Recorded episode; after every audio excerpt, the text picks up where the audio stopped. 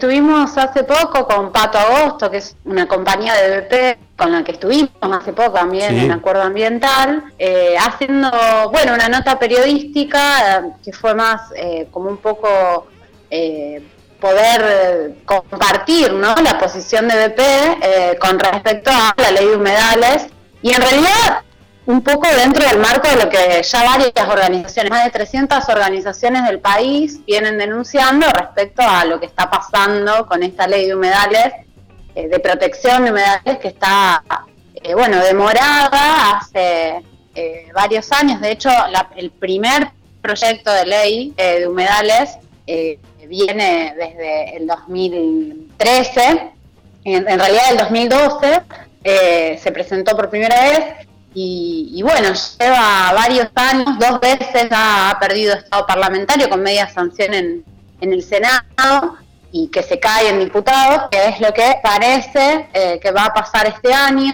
Así que bueno, en, un intento ahí de varias organizaciones están, si cualquier persona entra a, internet, por internet a, a, preguntar qué pasa con la de humedales, va a haber un montón de notas porque realmente es preocupante después de dos años de pandemia donde hemos empezado a ver estas consecuencias gravísimas del colapso ambiental, no hay eh, una ley que proteja a estos ecosistemas que cumplen funciones fundamentales para el equilibrio climático. ¿no? Entonces, bueno, ahí en Tierra Viva eh, escribimos una nota con, con Pato, con Patricia Agosto, eh, un poco contando esto, qué, qué es lo que está pasando con el lobby eh, sobre todo minero, ¿no? Porque, mm, pero también del agronegocio y de los, de, los agentes inmobiliarios. Recordemos que el año pasado, eh, en el Delta de Paraná, la magnitud de los incendios que hubo, en realidad en todo el país, pero bueno, el del, del Delta de Paraná tomaron más notoriedad por las dimensiones, la magnitud, eh, hicieron que la gente empiece como a visibilizar estos humedales, hubo movilizaciones masivas en Rosario sobre todo, ¿no? Eh, de varios días. Eh, y entonces, bueno, la ley de humedales un poco se movió por ahí o se visibiliza por ahí, pero es importante tener en cuenta que nuestro país tiene un 21% de su territorio ocupado por humedales y especialmente nosotros que, y nosotras que vivimos en Catamarca, tenemos dos sitios Ramsar, o sea, dos sitios eh, de humedales protegidos por una convención internacional por su importancia. ¿Y qué es lo que está pasando ahí justamente? Son humedales que están siendo afectados, que están siendo amenazados por la minería de litio. Entonces, en ese marco nos parecía que, bueno, que uno de los factores que estaba demorando, que está demorando la ley de humedales, eh, no es solo el, eh, acá, ¿no? Los, los desarrollos inmobiliarios eh, acá en Rosario, no es solo el agronegocio, sino también la minería, el lobby minero. Bien, eso da cuenta, la, bueno, esta nota que me comentaste que realizaste para Tierra Viva y que también, eh, digo, eh, está bueno, por ahí veníamos incentivando eh, esto de ingresar también a lo que tiene que ver con el monitoreo, el monitor legislativo ambiental, donde se pueden ver justamente cuál es el progreso que van teniendo las leyes, ¿no? O los proyectos de ley en este caso, bueno, que, que estamos hablando en relación a los humedales, ahí se puede notar, dar cuenta también de que faltan 78 días para su caducidad, ¿no? O sea, del hecho de no avanzar eh, perdería estado parlamentario, esto es lo que nos estabas comentando. Claro, aparte recordemos, bueno, que las sesiones ordinarias del Congreso cerraron la semana pasada, eh, porque tengo entendido, la verdad que yo la, cuestión legislativa mucho no la sigo, pero en realidad se cuando se arma la agenda, digamos, cuando cierran las sesiones ordinarias, se arma una agenda así tentativa para sesiones extraordinarias, eh, y bueno, ningún, digamos, eh, bloque no, se ha llevado, no se ha puesto esta ley como uno de los temas a tratar en esas sesiones extraordinarias. Puede llegar a pasar, o sea, se puede llegar a llamar a unas sesiones extraordinarias para tratar esta ley si hay voluntad política, pero el problema es ese, que, a ver, siendo la tercera vez que eh, el Senado, el senadores pasa a la Cámara de Diputados una ley y no es tratado dentro del de la, de la agenda de las sesiones ordinarias, cuesta pensar que eh, alguien vaya dentro de, diputados vaya a mover esto para, para que se traten en, fuera, digamos, en sesiones extraordinarias del Senado, así de, diputados. Así que es como vos decís, Lucas, está como ahí muy al borde de, caer tiene que haber alguna movilización, algo que haga que vuelva, o sea, que se, que se proponga en la agenda antes de su caducidad tratar y aprobar esta ley, ¿no? Esto, recordemos que... ¿Me escuchan? Sí, sí, te escucho. Te corto. ¿Ahora sí me escuchás? Hola. Hola Nati, ¿me escuchás ahora? Ahora sí. Ahora sí. Ahora sí, sí. Bien. Sí, ¿me, escuchaban ustedes? Sí, sí, escuchamos todo claramente lo que nos comentaba en relación, bueno, a, cuál es la necesidad que tiene el proyecto de avanzar también y, bueno, las trabas que, siempre se ven evidenciadas también justamente por, el, en este caso, el lobby minero, el lobby también de otras empresas inmobiliarias que, que bueno, utilizan esos espacios también para emprendimientos inmobiliarios de, gran escala. En, en Buenos Aires se, trata mucho eso también, eh, lo que tiene que ver con accesos por ahí a, lagos, eh, para countries privados, etcétera. Lo que estuvo pasando, por ejemplo, con los carpinchos también, ¿no? Una sola zona de humedales eh, donde está invadidas por, por, personas más que nada. Y bueno, viene a notarse todo esto que pasó con, con esto, esta zona, zona alta zona de, de Buenos Aires, que donde, bueno, eh, dar cuenta de, la imposición de los emprendimientos inmobiliarios en, lugares donde es suma importancia para los humedales en el país. Y la preservación, la necesidad de que esto se... La necesidad de que, es algo... ¿Hola? Sí, perdón, la necesidad de que esto también eh, pueda generar un equilibrio en el ecosistema, ¿no? Hola, hola. ¿Sí, me escuchás? ¿Me escuchan? Sí, te escuchamos. Ahora sí. Claro, Sí, sí, sí, por supuesto. Eso justamente va un poco en relación al primer punto de, la ley, que tiene que ver con un uso respetuoso, ¿no? O sea, lo que, lo que este proyecto de ley que se aprobó en noviembre en la Cámara de Senadores y el cual se giró a diputados, eh, es, un, es un documento consensuado por eh, bloques de distintos partidos políticos, ¿no? Y, pero todos, digamos, todos los proyectos, se han presentado más de 15 proyectos entre las dos cámaras, eh, todos hacían como hincapié, o casi todos coincidían, todos los proyectos coincidían en algunos de los puntos claves de esta ley, y el primero era este del uso respetuoso, ¿no? O sea, control, que, que, que el gobierno, que las autoridades que se dispongan para tal fin, controlen las actividades antrópicas, es decir, las actividades de los, de los seres humanos, las actividades humanas, económicas, culturales, sociales, las que sean, que se llevan adelante en estos ecosistemas. O sea,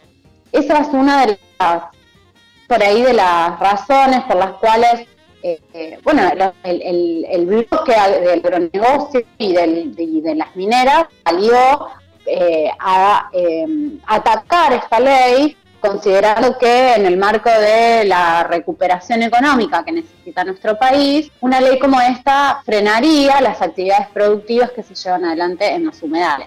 Y bueno, la mayoría de los diputados y senadores que llevan adelante esta propuesta dicen, y sí, justamente, es necesario, parece como si fuese un problema que hay que detener algunas actividades económicas. Y sí, hay que detenerlas, le dicen, porque justamente no se puede eh, seguir utilizando estos ecosistemas de forma completamente eh, implanificada, sin planificación, sin estudios de impacto ambiental que, determinen cuál va a ser eh, la afectación a esos ecosistemas, inclusive, bueno, considerando lo que pasa en la Puna, ¿no? Lo que pasa en las lagunas altoandinas. Hoy la tenemos a Eve ahí, Eve también es gran, Eve, Vallejos también es gran conocedora de lo que está pasando en la Puna. Ya hemos hablado en otras ocasiones en el programa de esto.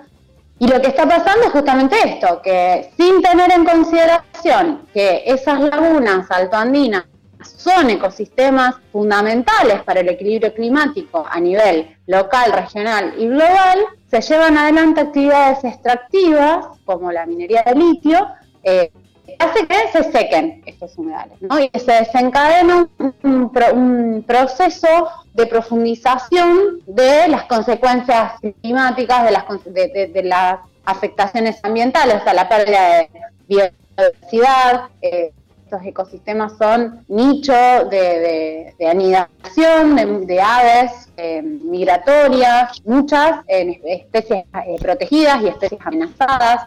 Estos lugares también son, aparte de reserva, de reserva de agua, ¿no? de agua dulce muchas veces, porque aparte de haber agua salada, de haber salmuera, también hay agua dulce. Eh, también son depósitos, son sumideros de dióxido de carbono, o sea, cumplen una cantidad funciones de regulación del ecosistema que eh, al ser eh, afectados por la minería de litio y secarse, que es lo que ha pasado en, el río, en, el río Trapiche, en hasta la sierra, y en muchísimos ríos de Chile, y la minería de litio también ha pasado en zonas de Asia y del Tíbet, se secan estas lagunas y desaparecen los humedales. Y bueno, lo que está tratando de llevar adelante esta ley es eh, no solo eh, establecer los criterios de cuáles son las actividades que sí se pueden llevar adelante en estos humedales y cuáles no, lo primero que hay que hacer es conocer cuáles son los humedales que existen en Argentina y cuáles, o sea, hacer un inventario nacional de glaciares, que se llama, ¿no? Mapeo, monitoreo de cuáles son los, eh, perdón, los humedales que, hay en el país y hacer un plan de ordenamiento territorial. O sea, determinar cuáles son las áreas que eh, no se pueden tocar, en cuáles se pueden hacer algunas actividades y en cuáles. Recordemos que eh, lo mismo que pasa con eh, la ley de glaciares o también inclusive con las mismas áreas naturales protegidas, muchas veces no hay información en algunos lugares acerca de cuáles son estas zonas, estos humedales, ¿no? O estos entonces las mismas empresas mineras son las que empiezan, las que llegan a los territorios y declaran cuál es eh, la condición del territorio sobre el que quieren eh, explotar, llevar adelante su actividad. Entonces, bueno, esto, eh, de alguna forma esta ley lo que haría es poner en manos de las autoridades, en manos del Estado, esta responsabilidad de determinar las áreas a proteger, ¿no? O sea, no es, no es algo menor eh, parece como que, bueno, es una obligación del Estado, en realidad parece bastante llamativo que todavía el Estado no lo tenga hecho, ¿no? Tal cual. ¿Cuáles son las áreas, y especialmente en este caso de los humedales, que muchos se trata de grandes reservorios de agua dulce? Bien, y más que nada en zonas de, como decíamos, zona de la Puna, en zonas eh, alto andinas, donde, bueno, por ahí vemos eso, climas más secos, eh, la necesidad de poder eh, sostener los humedales, ¿no? La diversidad también es sumamente clave. Tal cual, tal cual. Agua que recordemos, en, bueno, como bien decís, en el caso de la Puna, ambientes con un déficit hídrico marcado, o sea, con precipitaciones anuales menores a los, a los 200 milímetros anuales. Eh, casi todo, en, el, caso de las lagunas altoandinas, por ejemplo, del caso que analizamos en, en, en Fiambalá, en Tres Quebradas, la zona de Tres Quebradas, se trata de lagunas que tienen un déficit hídrico eh, pequeño, digamos, o sea, tienen un equilibrio de bastante frágil, eh, bastante delgado, con un mínimo déficit eh, de agua, ¿no? Un mínimo déficit significa una pérdida de agua.